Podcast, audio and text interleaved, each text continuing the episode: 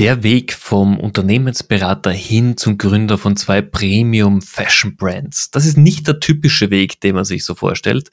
Aber mein heutiger Gast hat diesen Weg in den letzten Jahren gemeinsam mit seiner Familie geschafft und ist gerade dabei, die nächste Marke aufzubauen. Wir plaudern heute nicht nur darüber, wie Omnichannel sich auf die Kundenexperience auswirkt, sondern auch welchen Weg man gehen kann, um heutzutage noch eine Marke effizient und vor allem im Premium-Segment aufzubauen, welche Themen man als Unternehmer beachten muss und wie man sich selber motiviert. Viel Spaß bei der aktuellen Amazing E-Commerce Folge. Willkommen beim Amazing E-Commerce Podcast mit deinem Host Stefan Grad. Daniel, herzlich willkommen im Amazing E-Commerce Podcast. Ich freue mich wahnsinnig, dass du dir Zeit genommen hast, mit mir heute zu plaudern. Vielen, vielen Dank an dich, Stefan. Ich freue mich, dass ich da sein darf. Danke dir. Ja, sehr gerne.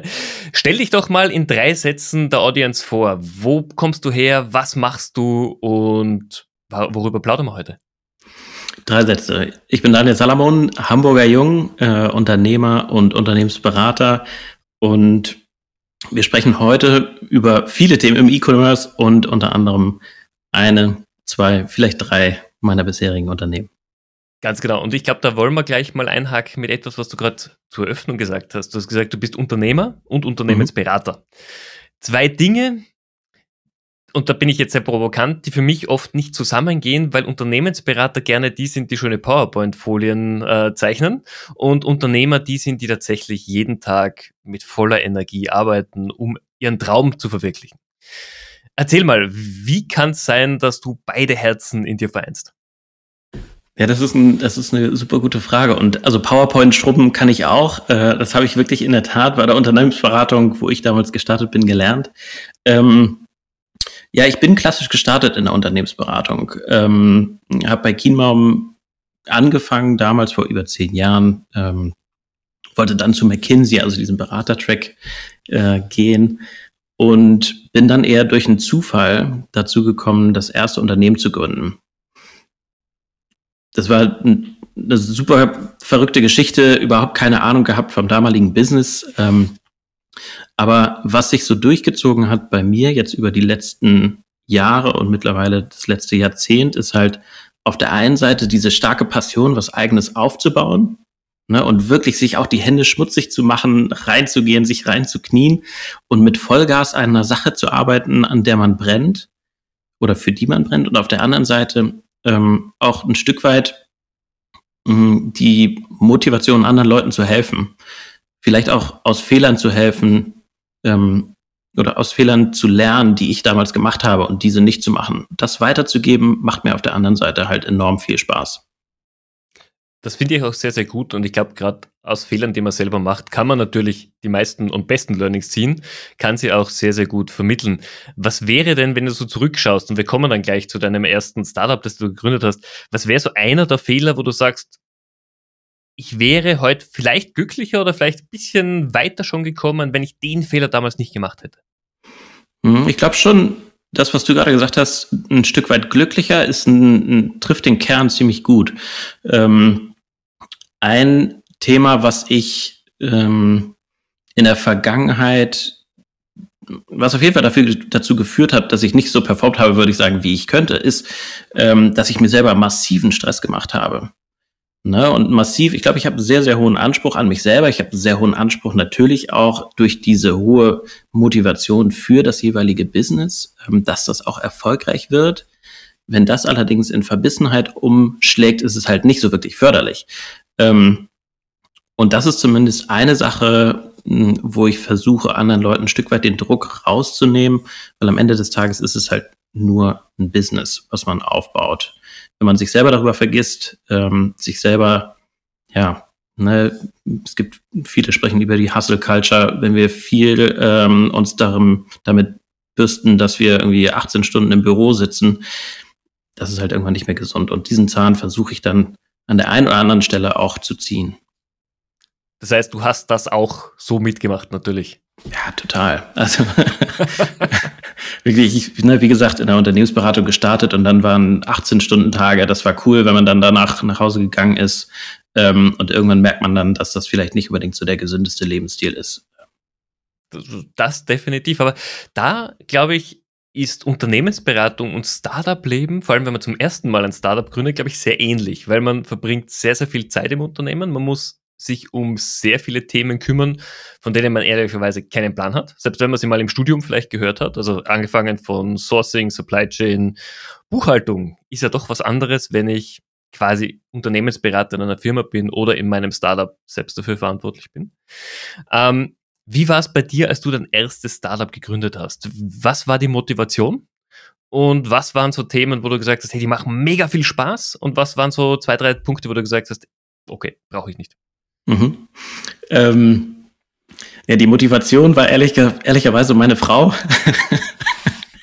ähm, wie gesagt, ich war voll auf dem Trip, ne? Wie gesagt, äh, McKinsey und dann äh, erst Düsseldorf, nach Düsseldorf zu Kienbaum, dann zu McKinsey nach München und dann den Beratertrack und vielleicht irgendwann Partner werden. Ähm, und dann kam meine Frau um die Ecke und äh, hatte die Idee, ein Unternehmen zu gründen.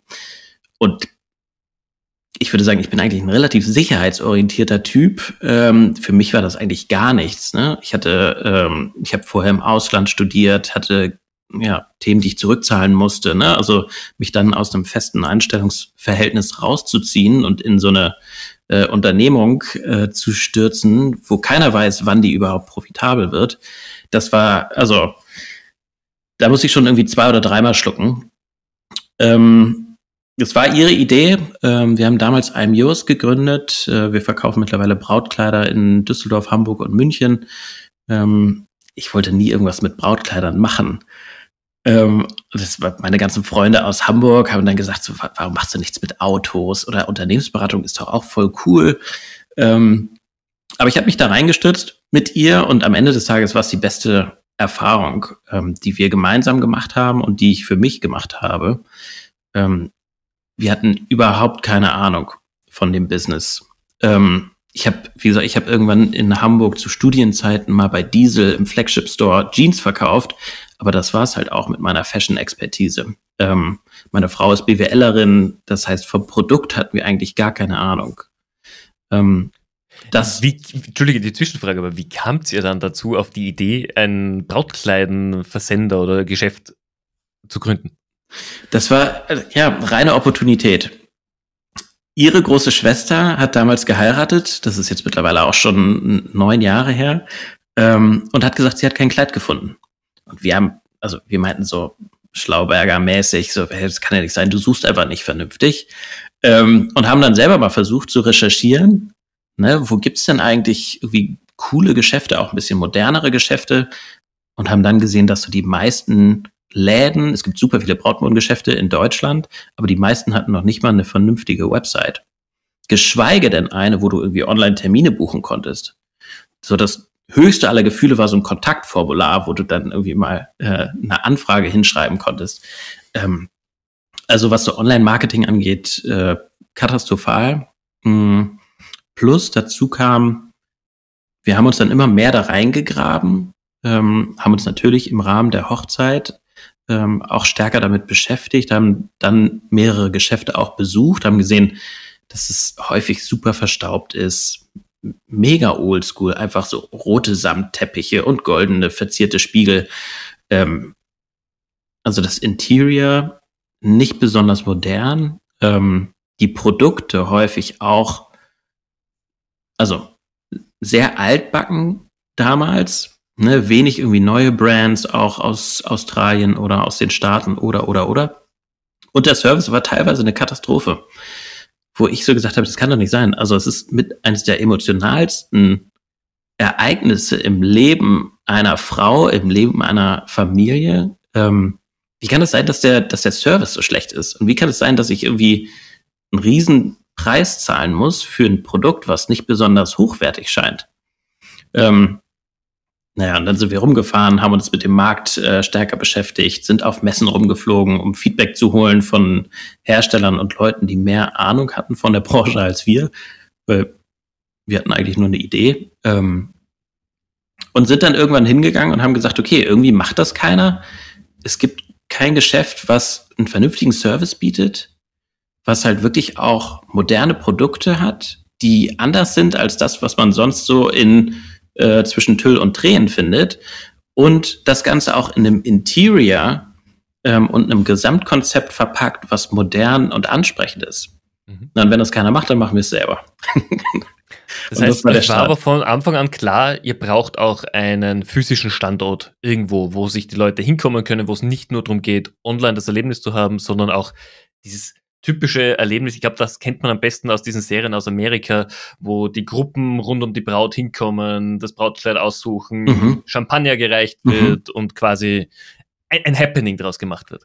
Total. Ja, weil ich glaube, genau dieses Happening ähm, ist halt was, was wichtig ist. Ne, das ist der erste Step auf dem Weg zu deiner Hochzeit. Und wenn das, wenn dieser erste Step dann stattfindet und du darfst nur eine Person mitnehmen, du darfst bitte keine Fotos machen und was zu trinken gibt's auch nicht, dann denke ich so, okay, also das ist, soll doch irgendwie ein schönes Ereignis sein. Ne, und du hast gerade gefragt, was so mit einer der wichtigsten Learnings war auf dem, auf dem Weg dahin. Und neben für mich persönlich jetzt, dass ich gemerkt habe, wie viel Spaß es mir auch macht, andere Leute zu entwickeln und in einem Team wirklich zusammenzuarbeiten und Sachen nach vorne zu treiben, ähm, ist für mich super stark dieses ganze Thema mh, hm, relevant oder noch relevanter geworden. Wie schaffe ich es eigentlich, um eine Marke, um eine Idee, ein Gefühl zu erzeugen?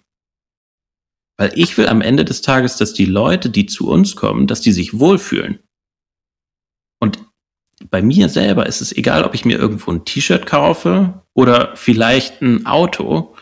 Wenn der Service richtig gut ist und wenn mein Gegenüber dafür sorgt, dass ich mich wohlfühle, habe ich das Gefühl, ich habe doppelt gewonnen. Ich habe ein schönes Produkt und ich wurde noch nett behandelt und habe irgendwie eine schöne, ja, auch eine schöne neue Bekanntschaft oder eine, eine Beziehung aufgebaut. Und das finde ich persönlich sehr, sehr wichtig.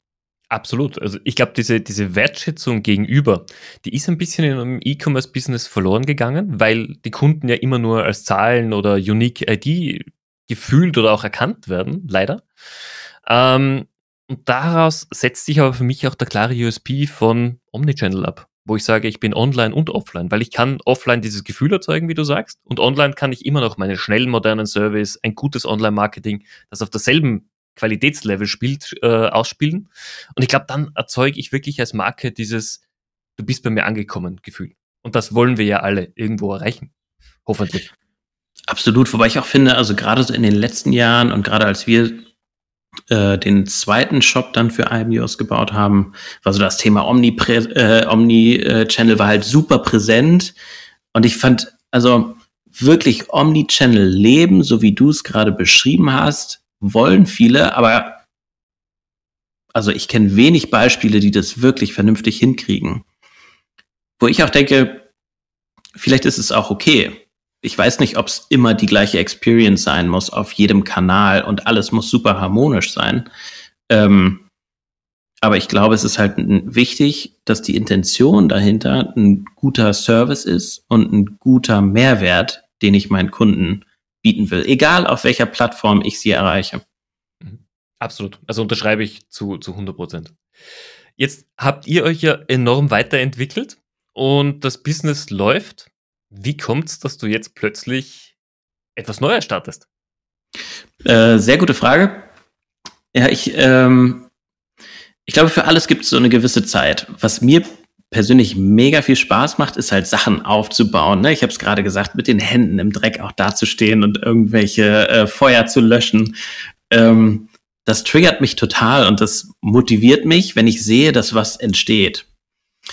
Ich persönlich weiß nicht, ob ich der Beste bin, wenn es darum geht, was Bestehendes noch größer zu machen.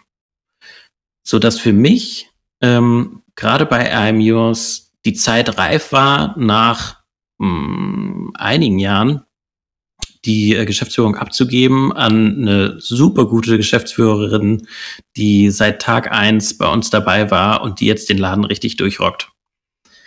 Ähm, plus dazu kommt, das muss ich auch fairerweise sagen, ähm, Brautkleider, das Geschäft, was wir aufgebaut haben mit IMEOS und auch die Idee dahinter, stehe ich, also da stehe ich bis heute nach wie vor vollkommen hinter, aber ähm, mir macht es natürlich auch super viel Spaß, jetzt was zu gründen, was noch mehr, also was Klamotten sind, die ich auch selber tragen kann. Du, äh, es sagt ja niemand, dass man auch als Mann keine Brautkleider tragen darf. Hatten also, wir auch schon, hatten wir auch schon und jeder nach seiner Fasson. Ja. Ähm, Ja, aber also das neue Business passt, passt noch mehr zu meinem persönlichen Stil. Ich glaube, du hast dich mit deinem neuen Business einerseits in eine super spannende Branche gestartet, weil es Sport ist, weil es ebenfalls sehr emotional ist. Auf der anderen Seite, glaube ich, ist es eine der schwierigsten Branchen im Digitalbusiness ganz generell, nämlich eine Premium-Modemarke aufzubauen.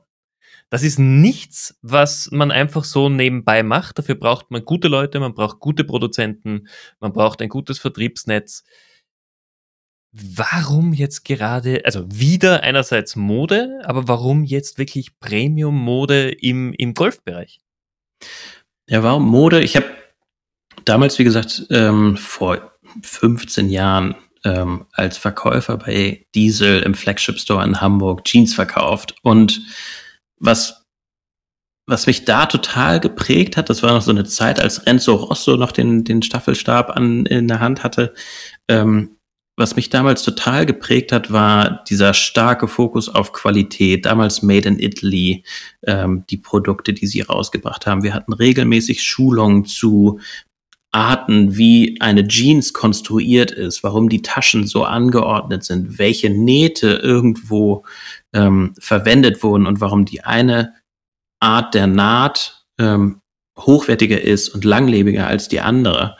Ähm, was mich, was ich da total mitgenommen habe und was sich daraus halt entwickelt hat, ist für mich so eine Passion für hochwertige und langlebige Produkte. Und das ist eigentlich egal, ob es Fashion oder irgendwas anderes ist. Ich würde mir lieber was kaufen, von dem ich weiß, dass ich es auch in zehn Jahren noch mag und dass es in zehn Jahren hoffentlich auch noch hält, als irgendwas, ähm, will jetzt Fast Fashion nicht verteufeln, aber ne, was ich mir für zwei Euro kaufe und ich weiß, ich wasche es einmal und das T-Shirt sieht nie wieder so aus, wie es vorher war. Ähm, ne, oder irgendein, irgendein anderes Produkt. Ähm, das hat sich daraus ergeben. Ähm, und das ist natürlich irgendwie ein, eine Passion, die ich jetzt mit Volair, unserem neuen Business, total ausleben kann. Diesen immensen Fokus auf Details und auf Qualität. Ähm, ne, weil du hast gesagt, es braucht eine gute Produktion. Wir produzieren in Portugal, wir nutzen Bio-Baumwolle, wir nutzen schwerere Grammaturen als die normalen Produkte, sei es ein Poloshirt, sei es ein Sweatshirt, äh, sei es ein T-Shirt, die man normalerweise kaufen kann. Ähm, wir äh, lassen in einer kleinen Manufaktur, die familiengeführt ist, produzieren, die wiederum alle Stoffe, ähm, alle äh, Veredelungen, ähm, alle Nähte und so weiter und so fort, alle Knöpfe ähm, innerhalb von einem 25, 35, Verzeihung, Quadratkilometer Radius selber sourced. Mhm. Ne, was für mich auch wieder ein Qualitätsmerkmal ist. Ähm, ich glaube, diese Kombination aus hoher Qualität und meiner Passion für Golf, die ich jetzt entwickelt habe in, dem, in den letzten zwei Jahren, auch eher durch einen Zufall, ähm, hat dazu geführt, dass ich mich mehr mit dem Thema an sich auseinandergesetzt habe und natürlich mit dem Thema äh, Stil auf dem Golfplatz. Mhm. Klar, natürlich, sobald du ein Hobby beginnst, ist man natürlich Feuer und Flamme dafür. Wahrscheinlich bist du da ähnlich, der sich einfach voll dann reinsteigert, auch in dieses Hobby, in das Neue. Massiv, ja. Und man, man ist dann halt mitten in diesem Ökosystem und sieht, okay, das könnte man machen und das könnte man machen. Als die Idee aufgekommen ist, bist du alleine daheim gesessen oder hattest du ein Team? Wie ist es dazu gekommen, wirklich von der Idee etwas zu machen, hingekommen jetzt, ihr startet bald euer eigenes Business das, das sind viele Schritte dazwischen. Mhm, absolut. Also die Idee zu Volair hatte ich irgendwann auf dem Golfplatz, als ich mit äh, Freunden zusammengesessen habe im Clubhaus auf einem schönen Sommertag. Äh, die Sonne hat halt so auf uns geschienen und wir haben was Leckeres gegessen und getrunken nach einer schönen Runde. Ähm, und dann habe ich mich umgeguckt und habe halt gesehen, dass viele Leute irgendwie, ich hoffe, ich trete jetzt hier niemandem auf die Füße, aber ne, gelbes Poloshirt und rosa Hose tragen. Und das mag für die passen, aber zu meinem Stilempfinden und zu dem, was ich irgendwie selber gerne trage, was eher vielleicht ein bisschen entspannter ist, ähm, jetzt nicht unbedingt grelle Farben, sondern ne, ich sitze hier mit einem dunkelgrünen Sweater ähm, und einer blauen Hose. Ja, da, also da habe ich ein relativ großes Gap gesehen, gerade vor dem Hintergrund, dass ja auch immer mehr jüngere Leute mit Golf starten. Mhm. Das heißt, ich habe nach dieser ersten Idee, habe ich mich mal angefangen zu beschäftigen mit dem Markt, habe gesehen, was gibt es eigentlich für Player, was gibt es für Hersteller innerhalb Deutschlands, außerhalb Deutschlands. Ähm, und dann geguckt, okay, was brauche ich eigentlich, um dieses Business zum Laufen zu bringen? Habe dann relativ schnell gemerkt, ähm, in mich reingehorcht und gesagt, ich will es nicht alleine machen, ich will nicht alleine vorne äh, an der Speerspitze stehen sozusagen und ein Team unter mir oder neben mir aufbauen. Ich möchte irgendwie Partner haben an meiner Seite, die das mit mir gemeinsam hochziehen. Und dann bin ich auf einen äh, Bekannten zugegangen, den ich vom Studium aus Hamburg noch kannte, aber eher entfernt. Ich wusste, dass er super passioniert Golf spielt äh, und auch schon unternehmerisch ähm, sich betätigen wollte. Und habe äh, langsam angefangen, ihn von der Idee zu überzeugen. Äh, bis er irgendwann gesagt hat, okay, ich mache das mit dir. Ich kündige meinen Vollzeitjob, kommt aus dem Business Development, etabliertes Unternehmen, war lange da. Ähm, ich kündige meinen Job und mache das gemeinsam mit dir. Wir brauchen aber noch eine dritte Person, die uns beide doppelt so gut macht, wie wir jetzt schon sind. Und dann hat er wiederum Viola äh, akquiriert für Volair, ähm, die aus dem, äh, aus dem Luxus-Fashion-Vertrieb und auch Einkauf kommt. Mhm. Und ähm, ja, irgendwann haben wir sie dann gecatcht mit der Idee und seitdem sind wir drei Gründer. Also ihr seid quasi wirklich die perfekte Zusammensetzung, jemand, der schon das Startup-Leben mitgemacht hat, mit allen Herausforderungen, die damit einhergehen. Du hast jemanden aus dem Business Development, der im Sport tief verankert ist.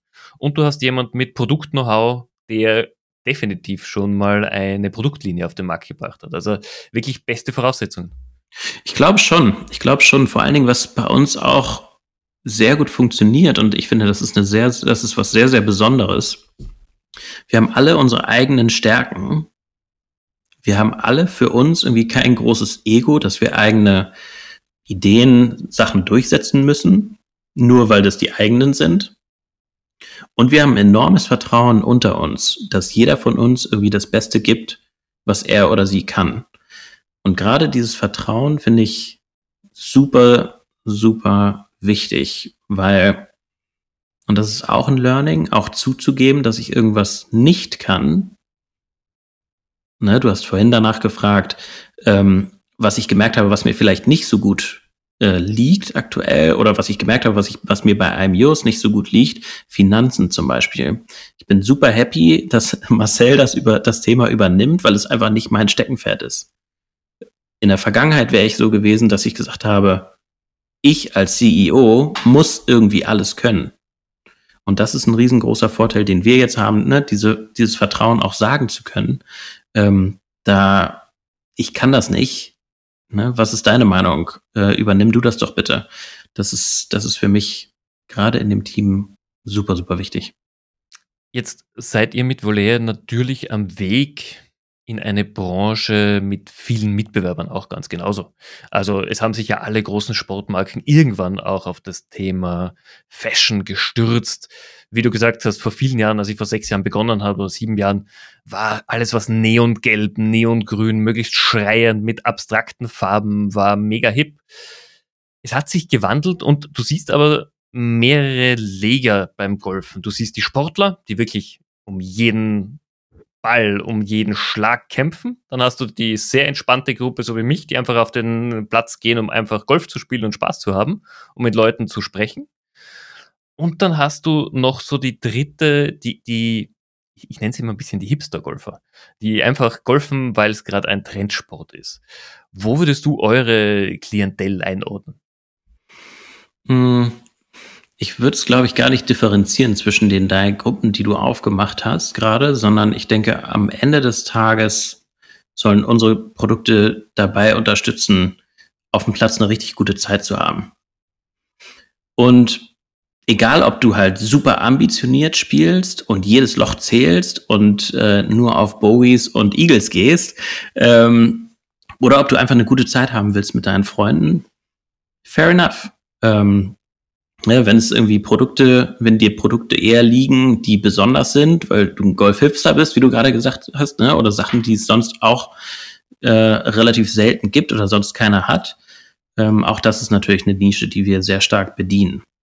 Aber am Ende des Tages ist unsere Zielgruppe jetzt nicht unbedingt, äh, sind nicht unbedingt die Supersportler, sondern eher die Personen, die eine gute Zeit haben wollen auf dem Platz äh, und sich wohlfühlen wollen in dem, was sie tragen.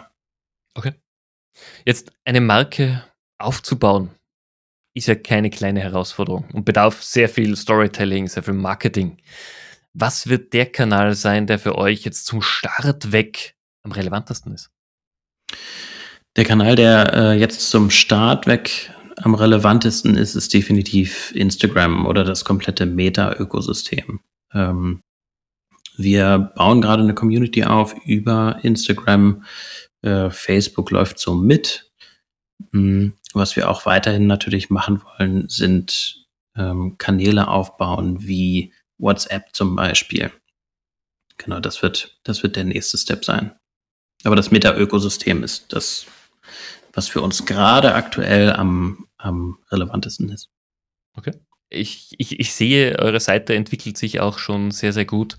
Und ich glaube, kurz vor dem Launch äh, sind das die besten, die besten Vorzeichen. Ich hoffe. Daniel, jetzt haben wir über das Business gesprochen. Mhm. Lass uns ein bisschen auf dich persönlich eingehen. Du hast dich enorm weiterentwickelt, natürlich von jedem Startup, von jeder beruflichen Herausforderung. Wie gehst du aber persönlich das Thema Weiterentwicklung an, Weiterbildung? Wie suchst du dir neue Skills raus, die du dir aneignest? Im Hintergrund, was unsere Zuseher nicht sehen, sehe ich sehr viele Bücher bei dir liegen. ähm, das heißt, ich sehe oder ich glaube, du bist jemand, der immer noch das, das haptische Buch in die Hand nimmt. Total, ja. Ich lese, äh, ich versuche zumindest jeden Morgen ähm, ein bisschen zu lesen. Ähm, meine Frau hasst mich dafür, dass ich so viele Bücher kaufe. Äh, deswegen muss ich sie alle hier in meinem Arbeitszimmer irgendwo storen, ähm, weil sie aus dem Wohnzimmer mittlerweile verbannt wurden. Ähm, jetzt zum Thema Weiterentwicklung. Ich glaube, Lesen ist super, super wichtig. Ähm, was ich aber auch habe, ist so eine grundsätzliche Neugierde. Ich würde gar nicht sagen, dass mich irgendwelche Themen besonders interessieren. Ich feiere es total ab, dass ich gestern Abend beim äh, Restaurantbesuch mit dem Sohn des Inhabers gesprochen habe und der mir erzählt hat, dass der Preis des Lachses aktuell aufgrund der ähm, globalen Situation so hoch ist wie der von einem Zander. Also mich interessieren super viele Themen ähm, und ich sauge überall aus jedem Gespräch, was ich so führe, sauge ich irgendwie so meine Bits and Pieces zusammen. Ähm, strukturierte Weiterbildung mache ich, indem ich mir selber ein äh, Weiterbildungsbudget im Jahr gesetzt habe, ähm, womit ich ja ich besuche Kurse zum Beispiel an der IMD in Lausanne zum Thema Führung, zum Thema äh, Businessentwicklung, auch zum Thema Finanzen, um mich so ein bisschen, zumindest ein bisschen weiterzubilden da. Ähm, ich mache äh, relativ viel an der European Business School in Österreich-Winkel, ähm, was mich auch enorm weiterbringt. Ähm, ich plane gerade, wobei mein Nachwuchs ist unterwegs und ich weiß nicht, ob das funktioniert, aber ich plane irgendwie nochmal ein Executive MBA. Ähm, also das Thema Weiterbilden und Lernen an sich hat bei mir einen super hohen Stellenwert. Einfach aus der persönlichen Neugierde irgendwas irgendwie, ja, oder so viel wie möglich so von diesem Planeten aufzusaugen. Finde ich total spannend, auch dass du sagst, du setzt dir im Jahr ähnlich wie, wie ein Unternehmen auch ein, ein Weiterbildungsbudget. Jetzt ist natürlich meine Kernfrage, und das ist eigentlich das, woran ich an meiner Weiterbildung am meisten scheitere.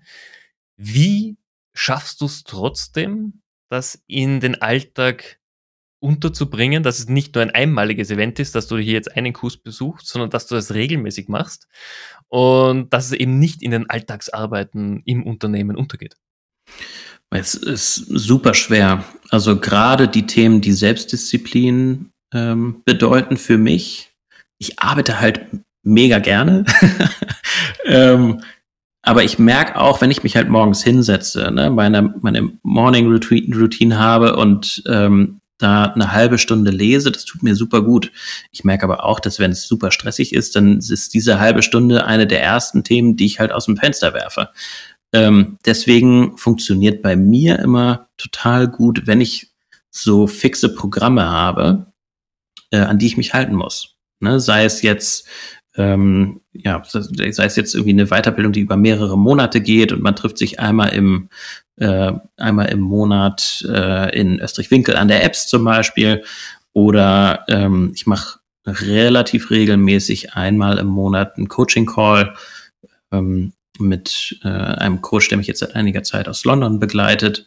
Und das sind so fixe Termine, da weiß ich, die kann ich und will ich nicht schieben. Das hilft mir enorm. Okay, das heißt, du brauchst ein bisschen diesen, diesen Druck von außen wieder. Absolut. Wie wir schon eingangs erwähnt haben in unserer kurzen Vorbereitung, dass man einfach hier nicht einfach sagen kann, ach, nicht ganz so wichtig heute, wird auf morgen verschoben und übermorgen. Ja, nee, absolut. Also so eine externe Struktur funktioniert schon, um mich einfach ein Stück weit selber dahin zu tricken, mich daran zu halten an meine eigenen Ziele. Gibt es irgendwas, wo du sagst, das ist so meine ganz persönliche Superpower, da bin ich wirklich jemand, da gibt es kaum mehr was, wo ich in dem Bereich mich verbessern kann? Ja, das ist, das ist eine schwierige Frage. Ähm, also ich glaube, ich kann mich in, und ich glaube, man kann sich immer in allen ähm, Themen ein Stück weit verbessern. Was ich sehr, sehr gut kann, ist Menschen begeistern das ist wirklich was, was macht mir halt auch massiv viel Spaß, äh, muss ich sagen. Ne? Menschen, äh, sei es jetzt um eine gemeinsame Vision, sei es um eine, für eine neue Idee, äh, andere Leute anzünden, zum Brennen zu bringen, das ist was, das ist ein Stück weit meine Superpower. Mhm. Ist, glaube ich, eine enorm unterschätzte. Egal ob im Startup-Leben oder im, im Corporate Enterprise, solche Leute braucht es, um Teams zusammenzuhalten, Visionen bereitzustellen. Das ist essentiell.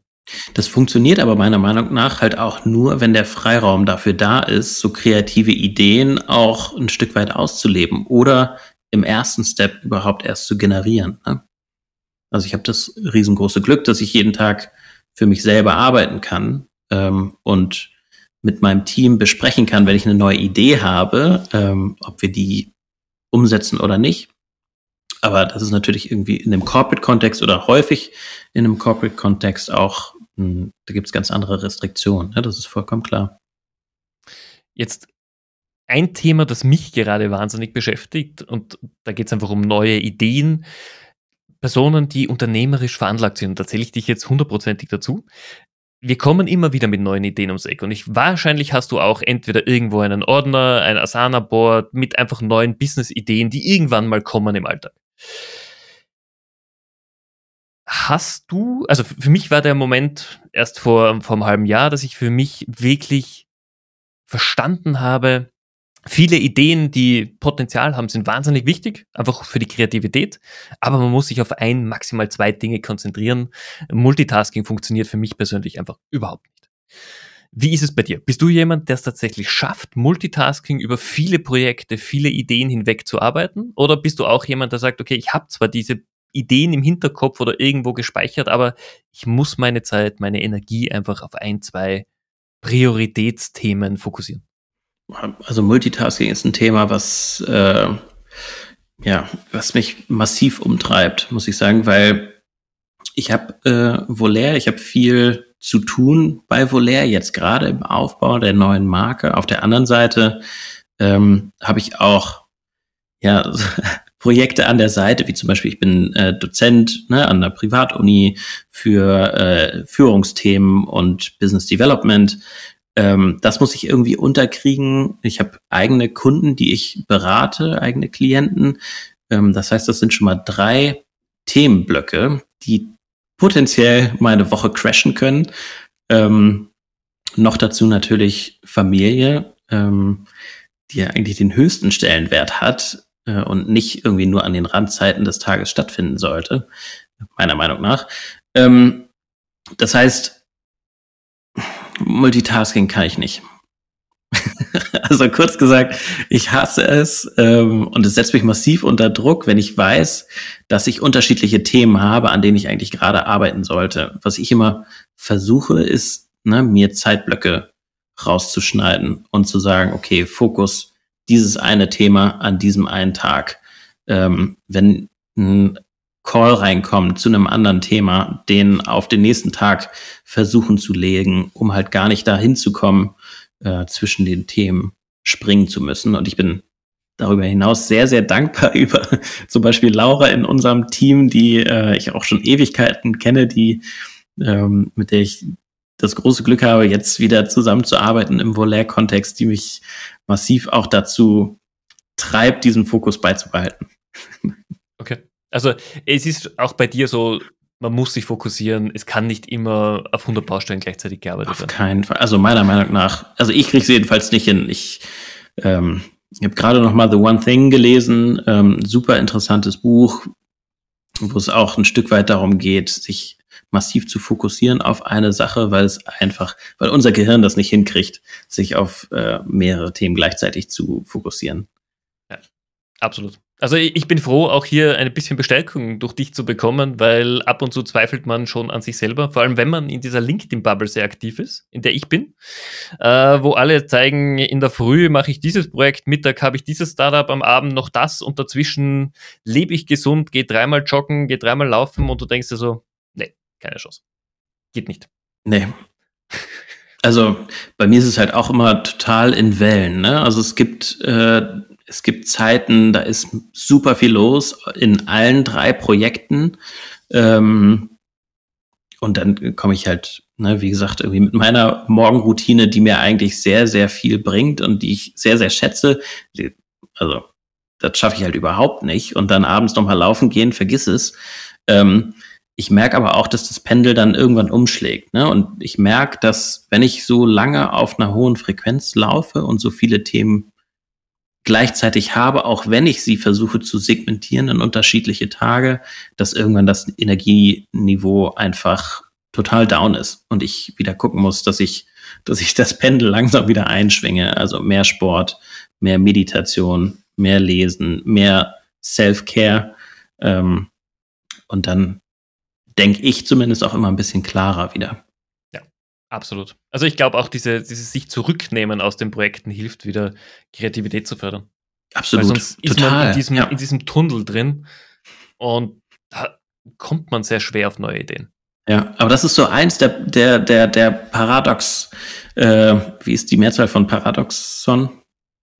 Eines der Paradoxe, ein Paradox ist es auf jeden Fall, ähm, ne, sich rauszunehmen, um wieder mehr zu schaffen, also einen Schritt zurückzugehen, um zwei Schritte nach vorne zu laufen. Und ich glaube, auch das ist was, was viele Gründer ähm, oder zumindest ich kann es auf mich beziehen, was ich damals äh, nicht gesehen habe, sondern ich dachte, okay, Hauptsache Vollgas nach vorne, viel hilft viel.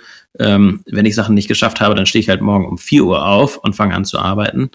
Ähm, das funktioniert halt nur eine gewisse Zeit. Ja, absolut. Und vor allem, wenn Familie dazukommt, wie es ja bei dir gerade ist, es verschieben sich die Prioritäten ein bisschen und was man auch merkt, man muss einfach Zeit aus seinem Alltag für die Familie herauslösen. Ja. Und da, da gibt es kein, oh, mache ich morgen. Nein, das muss heute sein.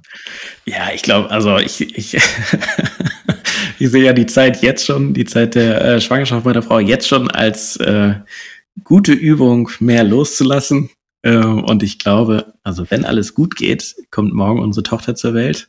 Äh, und ich glaube, danach, äh, ja, verschieben sich alle Prioritäten eh ja. nochmal. Ja. Also das Spannende ist, ich führe diese Diskussion lustigerweise jede Woche aktuell mit, mit werdenden Vätern und ich habe auch immer früher Leute gefragt, die schon Kinder haben. Du, jeder sagt mir, das Leben ändert sich. Wie, was muss ich mir vorstellen? Und jeder hat mir irgendwelche Tipps gegeben. Mhm. Und dann glaubst du als Mann, ah, du bist gut vorbereitet. Nein, du bist nicht null vorbereitet. Es ändert sich einfach alles komplett. Sag das nicht. Nein, es ist wunderschön. Also ich muss sagen, es ist das, das, das beste Projekt, an dem, an dem man überhaupt arbeiten kann. Das glaube ich, ja. Aber das Leben, so wie ihr es als Paar gekannt habt oder wie du es auch alleine gekannt hast, das gibt es halt nicht mehr. Das glaube ich. Und ich bin, also ich bin total gespannt, muss ich wirklich sagen. Ich bin, und ich freue mich total auf, ja, auf das, was jetzt kommt. Ich glaube, es wird eine Riesenherausforderung. Aber ich glaube, es wird ja auch eine mega, mega Bereicherung. Auch wenn es wahrscheinlich ein, ultra ein anstrengend Mädchen? wird. Wird ein Mädchen. Sehr gut. Ja. Wird, wird, wird sehr, sehr lustig und ich bin gespannt, wann du zum ersten Mal das Gefühl hast, dass sie dich einfach so um den kleinen Finger wickelt. Ich glaube, das wird nicht lange dauern. Nein, Nein definitiv nicht. uh, Daniel, wir kommen schon Richtung Ende der Folge. Ich hätte mhm. aber noch ein, zwei Fragen an dich. Jetzt die ganze Branche momentan, nicht die Branche, die ganze Wirtschaft, ist ein Auf, ein Ab. Wir hören äh, am Montag Schreckensnachrichten über mhm. Inflation, ausstehende Lieferketten, am nächsten Tag, oh, es ist alles doch gut. Wie ist denn deine Einschätzung? Du bist lange genug Unternehmer, du warst in der Unternehmensberatung. Was ist so deine Einschätzung bis zum Ende des Jahres? Welche Themen werden uns wirklich in der Wirtschaft begleiten? Ich glaube ehrlicherweise, das größte Thema, was ich, was wir, denke ich, einfach forcieren müssen, um mit diesen ganzen Unwägbarkeiten, die gerade in der Welt vorherrschen und die auch nicht weniger werden, meiner Meinung nach, ist halt ähm, oder sind es eigentlich zwei Themen? Auf der einen Seite Flexibilität, ähm, mit unvorhergesehenen Themen klarzukommen und darauf zu reagieren. Und das zweite ist halt ähm, eine gewisse Ambiguitätstoleranz. Das heißt, auch in Situationen, die einfach unklar sind und wo ich nicht weiß, wie es weitergeht, ähm, die ja darauf zu vertrauen, dass man irgendwie die richtigen Entscheidungen trifft.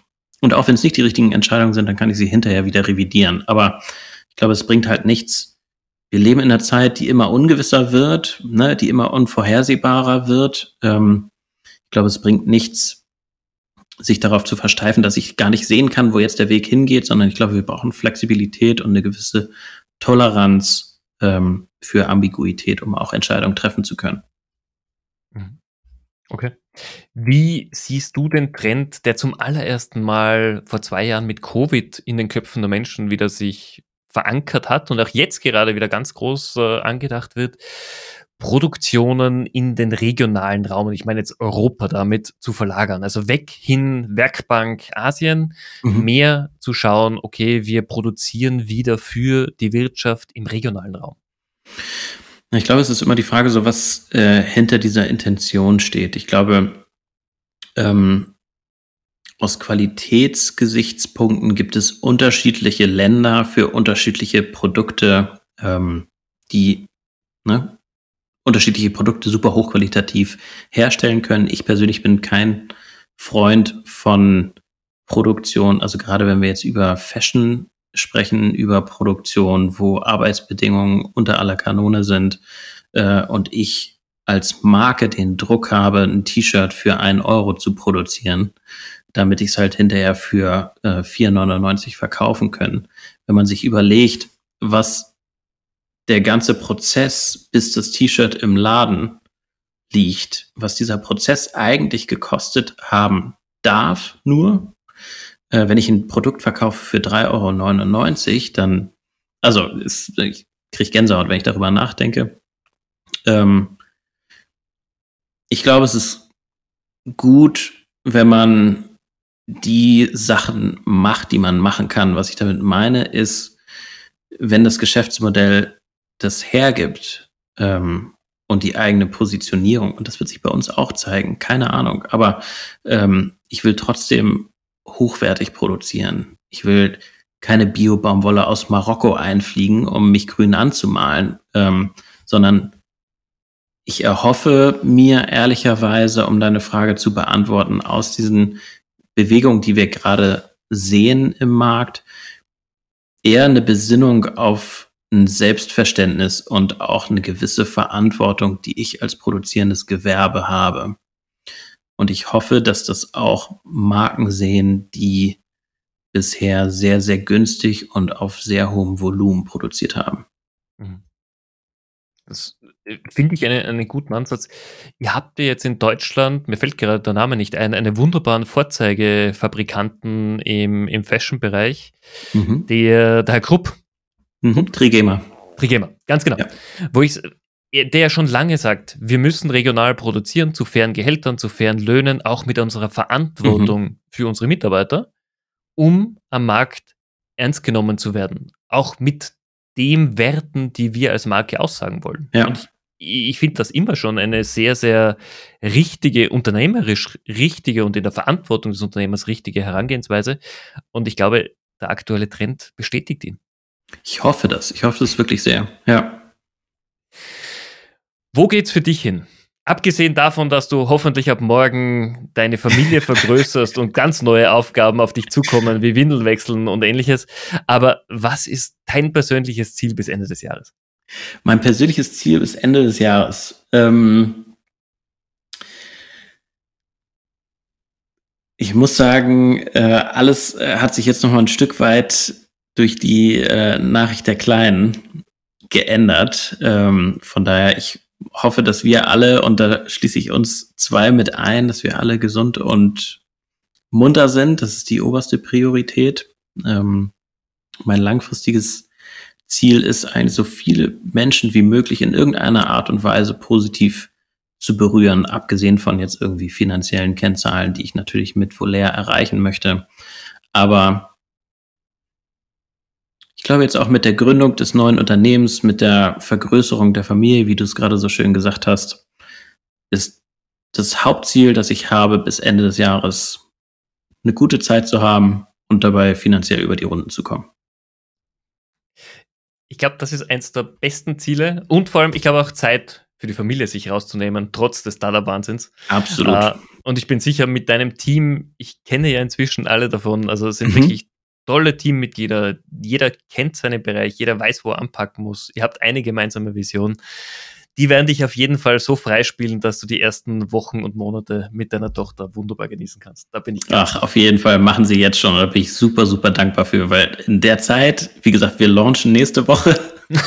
also bei uns ist äh, richtig viel zu tun, aber die halten mir super den Rücken frei und unterstützen mich massiv, was also was ein riesengroßes Geschenk ist und was ich enorm wertschätze das, das kann man doch. Und das, das kann man nicht allzu hoch wertschätzen, weil das passiert nee. so selten, dass Leute einen so unterstützen. Total, ja. Daniel, vielen, vielen herzlichen Dank für die Zeit. War ein mega interessantes Gespräch. Hat mich wahnsinnig gefreut, dass du hier dabei bist. Wenn Danke jemand der Zuhörer sich mit dir vernetzen möchte, LinkedIn mhm. ist wahrscheinlich der beste Weg. LinkedIn ist super. Daniel Salamon. Äh, bei Instagram bin ich unterwegs als P. Daniel Salamon, weil meine Eltern sich damals nicht entscheiden könnten, was der erste und zweite Name sein sollte. äh, deswegen heiße ich eigentlich Philipp, aber das weiß keiner. Ähm, genau, und LinkedIn und Instagram sind die beiden besten Kanäle. Super. Ich werde es auf jeden Fall verlinken, dass du gefunden wirst. Und ich sage nochmal vielen herzlichen Dank dafür. Liebe Zuhörer, ich hoffe, auch für euch war das Gespräch spannend. Ihr könnt auf jeden Fall schon jetzt äh, auf die Website von Volair gehen, euch vorregistrieren, auf die Instagram-Seite es Clothing.com, genau. Genau, definitiv ein Startup, das Unterstützung hm, verdient hat, weil die Leute dahinter wirklich eine Vision haben. Schaut drauf, wenn ihr im Golfumfeld seid. Wirklich coole Klamotten. Und ich bin schon sehr gespannt auf den Launch. Vielen, vielen Dank dir, Stefan. Auch dir vielen herzlichen Dank und ich wünsche euch allen eine schöne Woche und bis bald. Ciao.